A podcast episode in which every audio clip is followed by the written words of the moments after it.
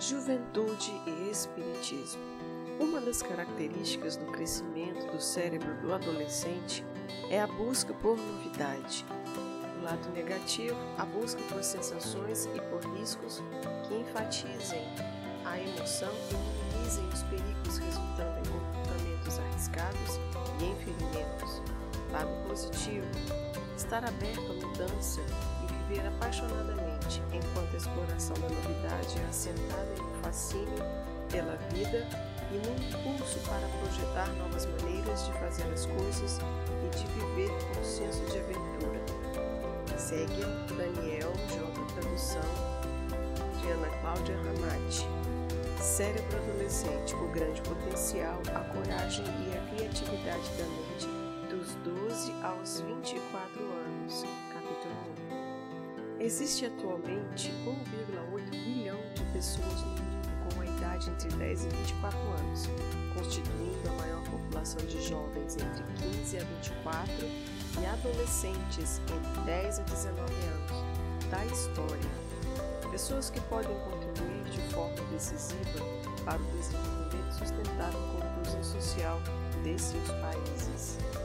Segundo o censo do IBGE 2010, o Brasil possui mais de 51 milhões de jovens com idade entre 15 e 29 anos, o equivalente a 27% da população total. Para a faixa etária de 15 a 24 anos, o total supera 34 milhões de pessoas, ou 18% da população aproximadamente. Fonte: Nações Unidas, ORG.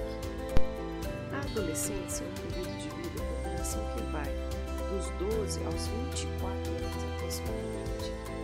É um período de novidades e de sentimentos intensos. Nós, os espíritas, precisamos investir na juventude. Essa população não pode ser esquecida ou ignorada das atividades no movimento. É o presente desenhando o futuro. O primeiro passo é ouvi-los, descobrir-lhes os talentos, e os que estão sendo poderão ser desenvolvidos, Daniel Seidman. A mente do adolescente tem aquela centelha de emoção e de impulso social, aquele impulso para explorar novas soluções ante as velhas maneiras de fazer as coisas que poderiam salvar a vida. Para iniciar, analisar a realidade do local onde vivem, junto, para juntos proporcionarem atividades que possam melhorar a condição de todos os que fazem parte do grupo atendido pela casa, trabalhadores e frequentadores. Estamos, sim, vivendo um novo momento, momento de descobertas, de reelaboração e reinvenção das atividades sociais e de integração. A tecnologia vem alavancando as oportunidades de divulgação, de entretenimento, de estudos e a redução de distância entre pessoas e entre pessoas e o conhecimento. É um mundo virtual, tomando espaço e quebrando paradigmas necessários ao progresso do próprio mundo. E aí, espíritas, estamos prontos para encarar esse desafio?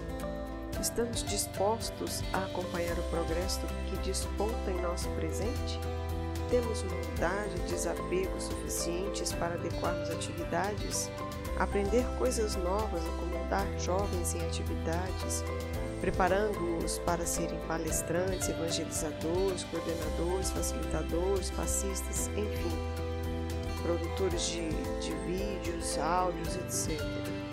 O tempo urge. Nós que hoje estamos responsáveis por nossa casa, passaremos. E a tarefa? Estará firme para continuar com irmãos previamente preparados? Lembremos, daremos conta ao Senhor da nossa administração. Façamos parte, conscientes da transformação que ora acompanhamos.